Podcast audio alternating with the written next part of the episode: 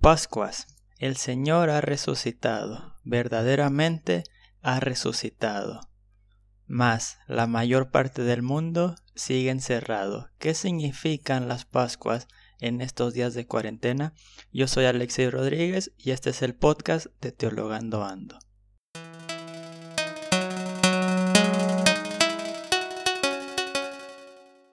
¿Qué tal amigos de Teologando Ando? Bien, la Pascua ha llegado, el día de mayor celebración en el mundo cristiano está presente el día de hoy, pero como ya desde hace varias semanas no nos podemos reunir con las iglesias, si bien cada una seguramente estará virtualmente haciendo algunas cosas, es un poco triste el no podernos ver, el no podernos abrazar, y uno se pregunta qué significa Pascuas en estos tiempos de coronavirus. ¿Qué nos dicen las Pascuas en este tiempo de coronavirus? Me gustaría compartirles el día de hoy una pequeña reflexión sobre un texto de la resurrección, el primer texto en ser escrito que tenemos en la Biblia, que es el del Evangelio de Marcos. Marcos 16, versículo 1 al versículo 8, que como ya lo he dicho en otras ocasiones y lo he puesto en el blog, sería el final original del Evangelio de Marcos. Lo demás ya lo hemos dicho y si no, después haremos la aclaración. Es un agregado posterior que no, no se incluía en el Evangelio original. Así que el Evangelio termina así, capítulo 16, versículo 1.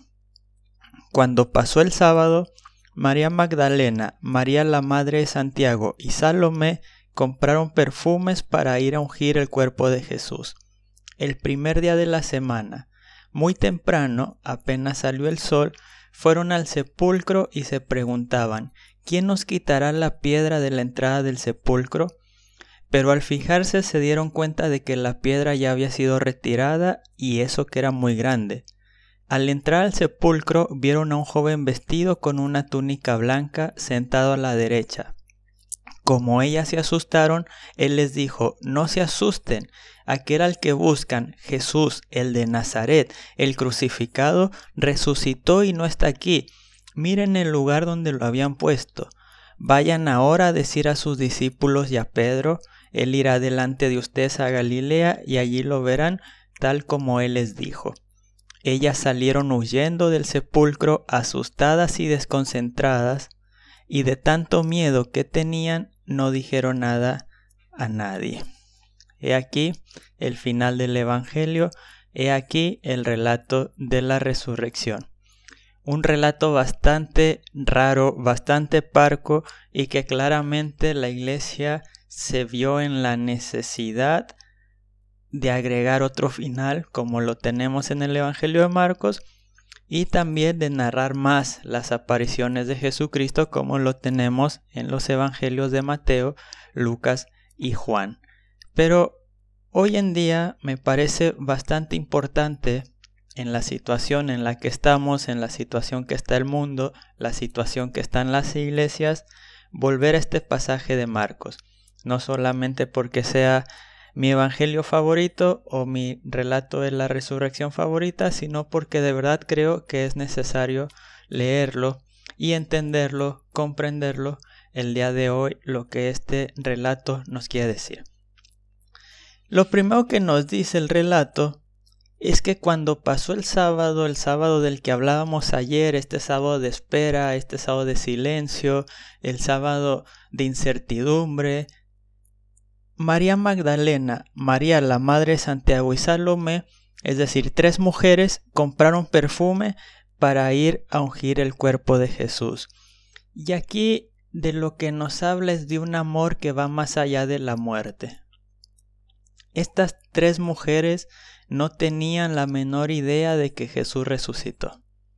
Estas tres mujeres no tenían la menor idea de lo que iba a pasar y de que hoy, dos mil años después, las estaríamos recordando. Ellas compraron el perfume, se dirigieron a la tumba de Jesús con todo el peligro que eso implicaba, solamente porque lo amaban y lo amaban aún después de la muerte. qué nivel de amor es este que ama más allá de la muerte y por lo tanto es un amor que vence a la muerte. El versículo 2 ya nos da una señal de cómo en este pasaje las oposiciones van a ser muy fuertes. Dice el versículo 2, el primer día de la semana, es decir, el domingo, muy temprano, apenas salió el sol, fueron al sepulcro. Recordemos en el Evangelio de Marcos, en el capítulo 15, versículo 33, cuando Jesús está en la cruz, nos dice así, al llegar el mediodía, toda la tierra se oscureció hasta las 3 de la tarde. Esto no es un señalamiento meteorológico de lo que pasó históricamente, sino que es un señalamiento simbólico. La oscuridad estaba cubriendo la tierra en el momento en el que se suponía que había más luz, en el mediodía. Al llegar el mediodía, la tierra se oscurece, y esta oscuridad, aunque dice que aquí duró hasta las tres horas de la tarde, realmente y simbólicamente continuó todo el viernes, continuó todo el sábado, pero el primer día de la semana dice aquí que salió el sol. Y el sol alumbra, y el sol da luz, y el Evangelio ya nos muestra un paso desde la oscuridad del miedo, desde la oscuridad de la duda, de la muerte, hacia la luz de la resurrección. Esta luz, estas oposiciones se siguen manifestando y las mujeres se preguntan, ¿quién nos va a quitar la piedra del sepulcro? El sepulcro está cerrado. Lo habían cerrado, habían encerrado a Jesús ahí, el cuerpo de Jesús, habían puesto soldados según otros evangelios para que lo cuidaran. Y entonces hay cierta duda de estas mujeres y dicen, ¿quién nos la va a quitar la piedra? Pero al fijarse se dieron cuenta que la piedra ya había sido retirada y eso que era muy grande. Entonces, simbólicamente el relato ya nos pasó de la oscuridad a la luz, de la duda a la certeza y de algo cerrado a algo abierto, lo cual nos puede hablar de un futuro, un futuro cerrado, sin esperanza, donde la muerte está dominando y un futuro abierto donde ya no hay una piedra que nos detenga, donde no hay una piedra que detenga a Jesús, porque el amor ha vencido a la muerte. En este sentido, la piedra ha sido quitada, pero ha sido quitada porque las mujeres amaron tanto que se atrevieron a ir al sepulcro de Jesús. Jesús ha resucitado pero ha resucitado y se ha mostrado como resucitado gracias a que tres mujeres en medio de la oscuridad salieron de su casa y fueron a visitarlo y fueron a demostrar que el amor es más fuerte que esa oscuridad y este amor iluminó y este amor quitó la piedra, quitó el sepulcro y entonces se van a encontrar con un sepulcro vacío que nos indica un nuevo inicio. Versículo 5. Al entrar vieron a un joven vestido con una túnica blanca. Algunos han dicho que era un ángel. El Evangelio solo nos dice un joven vestido con una túnica blanca, color que representa la pureza, color que representa también a aquellos que han muerto por Jesucristo.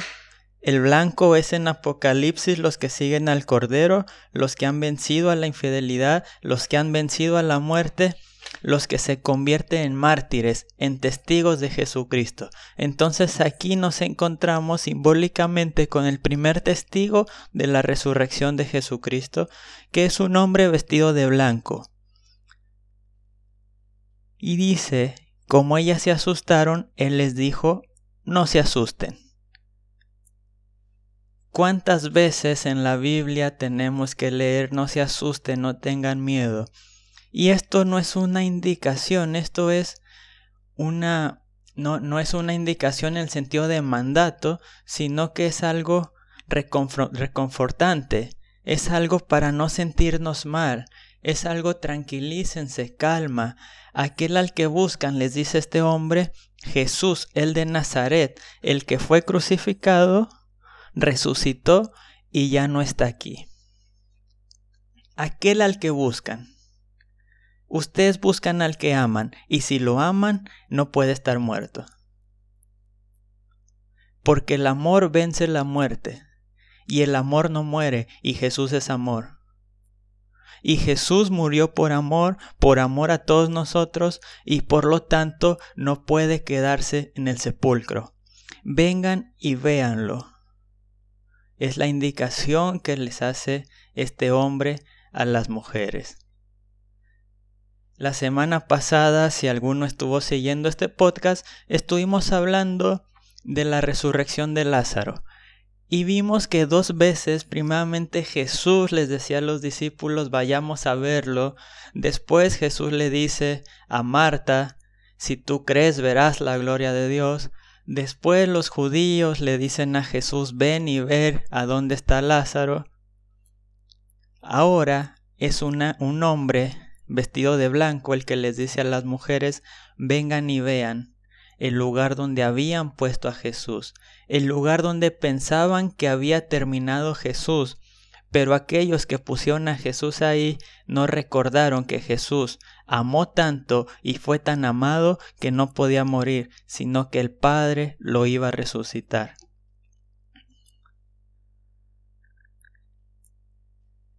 Vayan ahora, les dice el hombre, a decir a sus discípulos y a Pedro, Pedro como representante de todos los discípulos, Él irá delante de ustedes a Galilea y allí lo verán tal y como Él les dijo. Una vuelta a Galilea. El Evangelio de Marcos, en algunos comentarios, algunos especialistas de Marcos, lo dividen en ciertas etapas, en ciertas etapas que tienen que ver con los lugares físicos en donde se desarrolla la obra. El desierto, donde Jesús se prepara para su ministerio, es bautizado, tiene las tentaciones. Galilea y sus alrededores donde Jesús conoce y llama a sus discípulos, el camino hacia Jerusalén donde Jesús empieza a anunciar su muerte y su resurrección y Jerusalén donde finalmente tiene toda su pasión. Durante todo este camino del Evangelio de Marcos y durante todo el camino de nuestra vida, uno se empieza a preguntar, pero ¿quién es este hombre? qué está pasando y muchas veces no entendemos lo que está pasando en nuestras vidas, no entendemos lo que está pasando en el mundo, así como los discípulos no entendían lo que hacía Jesús, no entendían lo que pasaba en ese contexto, pero ahora el ángel, el hombre de blanco, vestido de blanco, le dice a las mujeres, vayan, que Jesús los va a estar esperando en Galilea, ahí donde los llamó, Ahí donde Jesús te encontró, ahí quiere que vuelvas.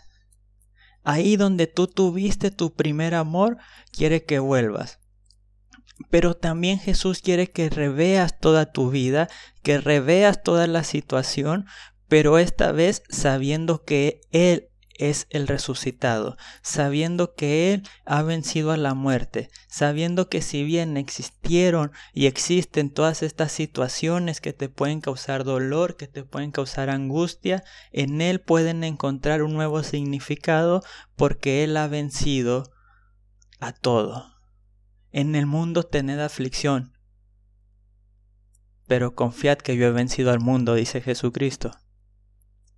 Todos nosotros podemos estar afligidos, todos nosotros podemos estar temerosos, todos nosotros podemos estar llenos de dudas, todos nosotros hemos pasado por situaciones traumáticas, todos nosotros hemos pasado por dolores, por traiciones, todos podemos sentirnos culpables por algo, podemos haber tomado malas decisiones en nuestra vida, pero hoy, el día de la resurrección, es un día nuevo y un día donde Jesús nos dice, tranquilos, que volvemos a empezar.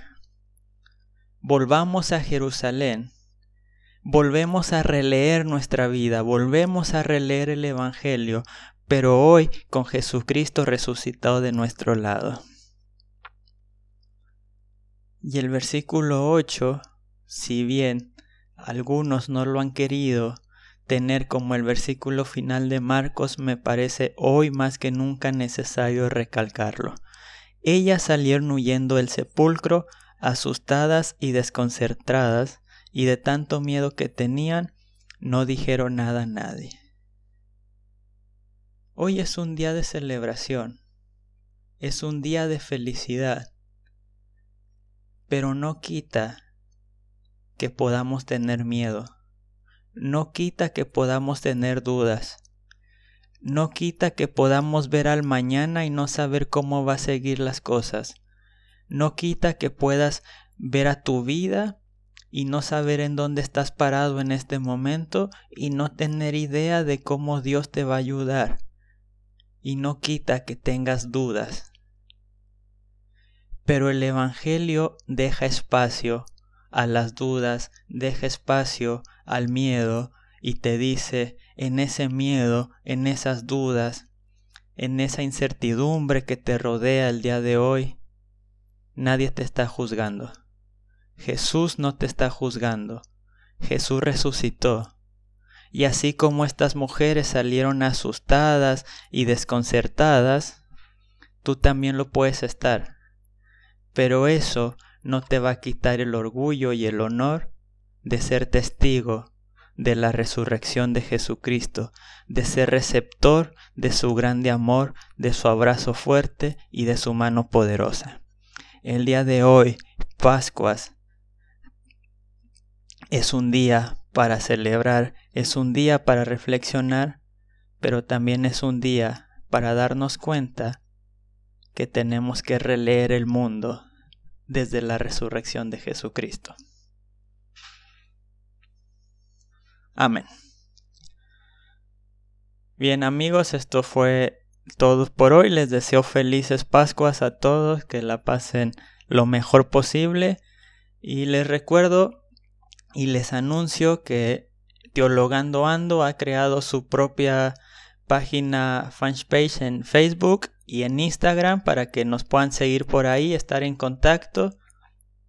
En Twitter sigo con mi cuenta personal, Alexei03, para que podamos estar relacionándonos. Por favor, si ustedes gustan seguirme, tanto en aquí en el podcast donde están siguiendo, en el blog alexirodríguez.com y en las redes sociales Facebook Teologando Ando, Instagram Teologando Ando, Twitter Alexei03.